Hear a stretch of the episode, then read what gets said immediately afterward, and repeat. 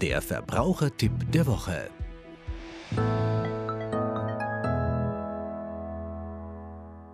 Man hört ja immer wieder von einer Winterreifenpflicht und eine solche gibt es nicht. Was es gibt, ist eine Pflicht zur Winterausrüstung. Das heißt, entweder Winterreifen oder Schneeketten oder ähnliche homologierte Zubehörteile.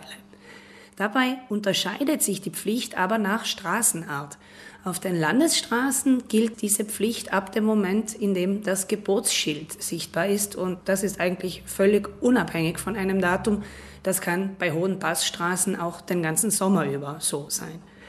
Auf dem Gebiet der Gemeinde Bozen und auf der Brennerautobahn allerdings ist die Pflicht wirklich datumsgebunden. Hier startet mit 15. November die Pflicht, Winterausrüstung an Bord zu haben bzw. die Winterreifen montiert zu haben, sonst drohen nämlich Strafen.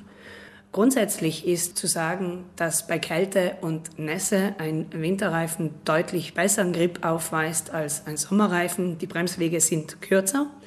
Allerdings ein Blick auf aktuelle Warntests zeigt, große Namen bedeuten nicht automatisch mehr Qualität und der teuerste Reifen ist nicht immer der beste. Daher zahlt es sich aus, sich zu informieren.